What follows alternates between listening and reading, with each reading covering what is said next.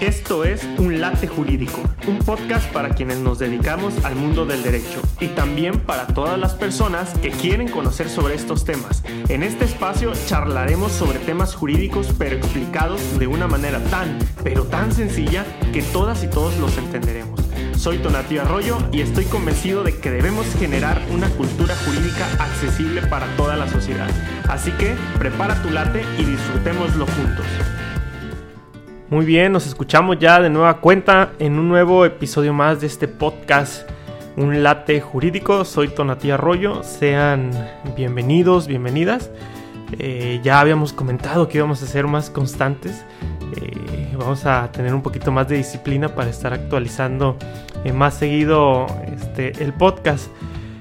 ojalá les haya gustado el capítulo anterior donde hablamos un poquito sobre por qué existen las leyes. Decíamos que pues cuando vivimos en una sociedad puede haber interacción o roces entre las personas que integramos esta comunidad. Por eso es que es importante contar con estas reglas que nos permitan garantizar un verdadero orden y una estabilidad social. El día de hoy quiero que sigamos analizando estos elementos que configuran a la sociedad, comunidad, al Estado, al país del cual nosotros formamos parte y que a veces eh, conocemos, aunque no nos dediquemos al ámbito jurídico, al ámbito del derecho, al ámbito legal, pero que los hemos escuchado porque forman parte también de, ese aprendizaje general del cual todos y este, todas y todos eh, tuvimos en algún momento. Hablamos de la constitución. Eh, recuerden sus clases, por lo menos así me pasa a mí por allá de primaria. Eh, casi casi en los primeros años, donde había una materia que, si no me equivoco, se denominaba, se titulaba civismo o cívica y ética. Y era una especie de materia donde veías algunas cuestiones legales. Ya ustedes ahí me pueden platicar si llevaron esta materia o no. No sé si todavía al día de hoy este, exista en, en, el programa curricular. Yo creería que sí, porque de hecho es una materia que me parece muy importante. Eh, de hecho, una cosita muy curiosa o cosas muy curiosas que recuerdo de esa materia era que cuando te hacían la evaluación, este, eran 10 preguntas, unos como materiales que te daban ya impresos y eran 10 preguntas las que venían ahí. Y te ayudaba como que a aumentar la calificación si no te había ido muy bien en, los, en el resto de las, de las materias. Pero bueno, en esta materia nos hablaron este, de la constitución desde una visión como más jurídica o más técnica, esta constitución es una especie de ley, si un ordenamiento jurídico se encuentra integrado por artículos, pero es una norma que tiene una característica especial, por eso es que la hace una constitución, es una norma fundamental, es una ley fundamental. Recuerden ahí los, los conceptos eh, para referirnos a la Constitución como sinónimos, ¿no? que, se utilizan mucho, Carta Magna, Ley Fundamental, Norma Suprema. ¿Por qué? Porque le otorgamos un valor especial dentro de todo nuestro sistema de leyes. Muy bien, esta Constitución permite de alguna manera ordenar legalmente, normativamente, constitucionalmente a todo un país, a toda una nación. Esta constitución pues está integrada por artículos ordenados este, bajo cierto sistema, es decir, son congruentes, son coherentes estos artículos, regula entre otras cuestiones, por ejemplo, el uso del poder. Y muchas veces eh, seguramente hemos escuchado hablar del ejercicio del poder, por ejemplo, público. Y ese poder, pues ya no hay una discrecionalidad, sino que hay reglas constitucionalmente establecidas que limitan el ejercicio de ese poder.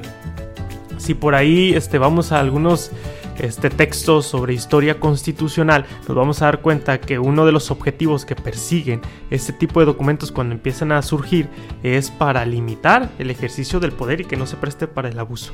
De ahí la importancia pues de este tipo de documentos. Garantiza, por ejemplo, el ejercicio de los derechos. Sabemos que tenemos ciertos derechos eh, y pues ahí están reconocidos en esa constitución.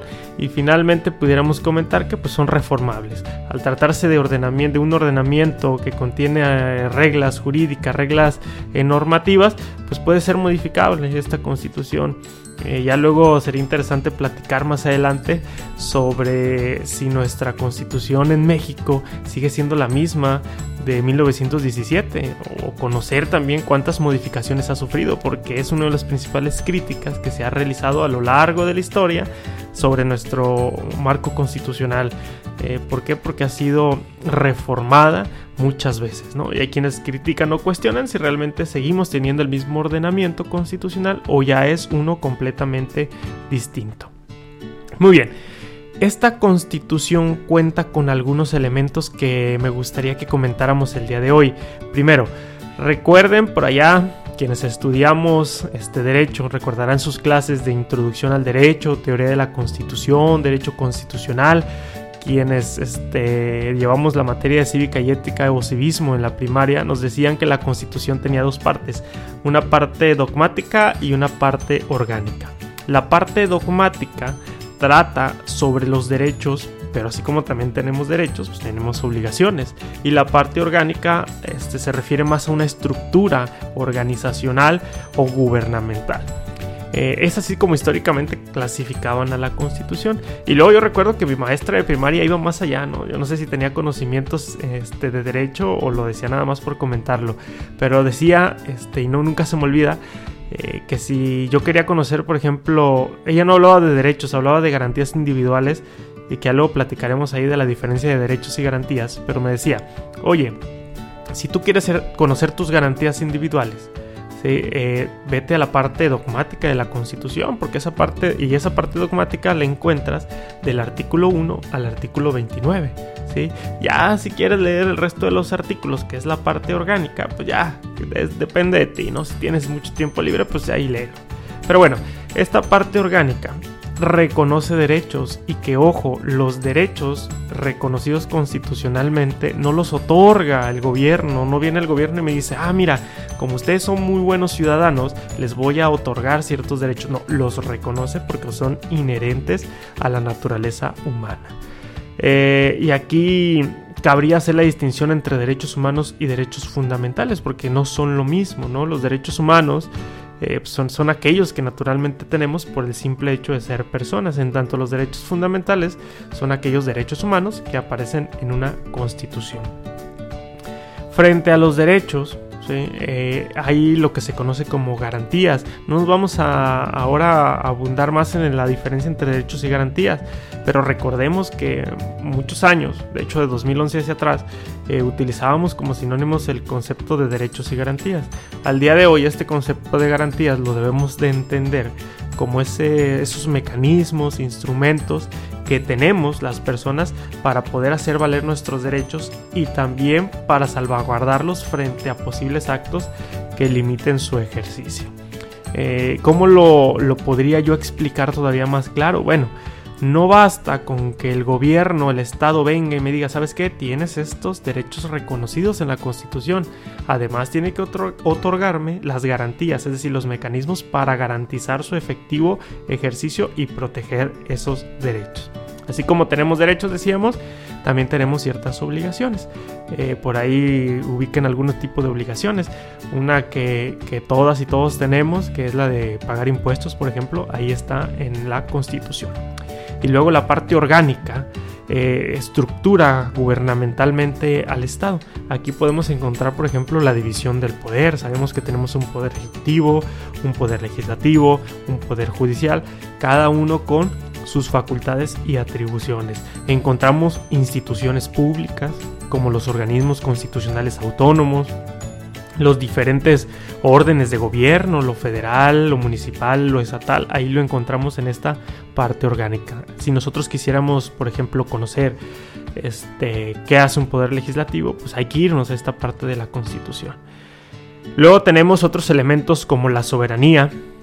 La soberanía, por lo menos yo lo entendería como ese poder supremo y la soberanía la encontramos ahí en la Constitución, aunque la propia Constitución este, dice que esa soberanía reside esencialmente en el pueblo. Luego ahí este, en redes sociales, sobre todo en Facebook, eh, cuando se quiere atacar a, las autoridades de gobierno, eh, luego sacan un desplegado muy, muy, este, un poco chistosón, ¿no? Donde dicen, hay algo más por encima del poder de gobierno, ¿no? Es el pueblo, porque la constitución dice que la soberanía reside en el pueblo. Pues efectivamente, nosotros como parte de este núcleo o elemento poblacional, pues decidimos la forma de gobierno, decidimos constituirnos como una comunidad, como un estado y decidimos que diseñara un orden constitucional. Ahora, esa soberanía de alguna manera o ese porcentaje que nos corresponde lo cedemos. ¿A quién? A las autoridades para que ellos nos representen y tomen las decisiones por nosotros. Muy bien, y finalmente tenemos el principio de supremacía constitucional, que este es un elemento importantísimo y que le otorga a la constitución esa superposición o esa posición especial dentro de toda nuestra estructura. Este principio de supremacía, pues de la propia denominación seguramente nos damos una idea de qué se trata. El que la constitución ya sea que lo quieran ver como una pirámide, es la cúspide o bien como un bloque, si es el centro o la base de todo nuestro sistema. Nada ni nadie por encima de la Constitución. Si una autoridad en ejercicio de su función pública quiere emitir un acto, pues debe ser conforme a lo que establece la Constitución. Si se quiere emitir una ley, pues entonces esa ley debe ser conforme a la Constitución. Si se quiere diseñar, aprobar un tratado internacional con otros países, pues entonces esos tratados deben ser acordes a nuestra Constitución. Siempre debe existir un orden constitucional. ¿sí? Por eso es que la constitución es el centro, por lo menos así lo veo yo, de todo nuestro sistema. Por eso es que es una carta magna, es una ley fundamental, es una ley o una norma suprema. La norma de normas, dicen algunos textos por ahí. Y de ahí la importancia que todas y todos conozcamos por lo menos este, los elementos mínimos que integran a esta constitución. Eh, es como la Biblia, viéndolo así desde el lado, este, a lo mejor este, de las ideas religiosas, llevándolo un poquito al, al lado jurídico, es como el documento más importante y que no solamente esa importancia debe de empapar a quienes nos dedicamos a este rubro jurídico, sino a todas y todos, porque ahí encontramos derechos, obligaciones y nos permite conocer cómo está estructurada toda nuestra sociedad. Yo luego cuando me toca dar clases sobre estos temas, yo les digo, si ustedes quieren conocer a su país, a su comunidad o a su sociedad, vayan y vean a la constitución, porque incluso ese orden constitucional este, se encuentra impregnado por nuestras culturas, por nuestras tradiciones, por todos esos rasgos que nos hacen ser una comunidad.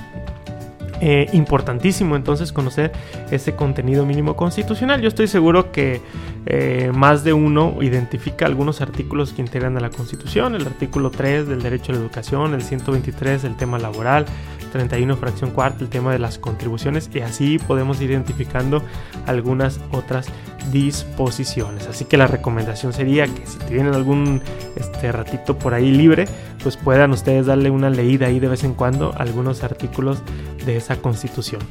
Eh, ¿Por qué también considero yo que es muy importante? Bueno, porque la constitución es el origen, es la que constituye, es la que crea a un país, a una nación, a un estado. Si quisiéramos llevarlo al territorio, al, ámbito, por ejemplo, civil, eh, sería como el acta de nacimiento de una nación y de un país. Y hay que darle esa importancia y ese lugar especial a nuestra constitución. Muy bien, eh, espero haya sido de su utilidad, haya sido entretenido el capítulo, es muy interesante el tema, seguramente vamos a seguir hablando en capítulos posteriores más sobre nuestra constitución y algunos elementos este, relativos. Eh, le dejamos hasta ahí, nos vemos en la próxima, cuídense mucho. Esto fue Un Late Jurídico, el podcast donde aprendemos derecho de una manera muy sencilla y clara. Síguenos en nuestras redes sociales y nos vemos la próxima.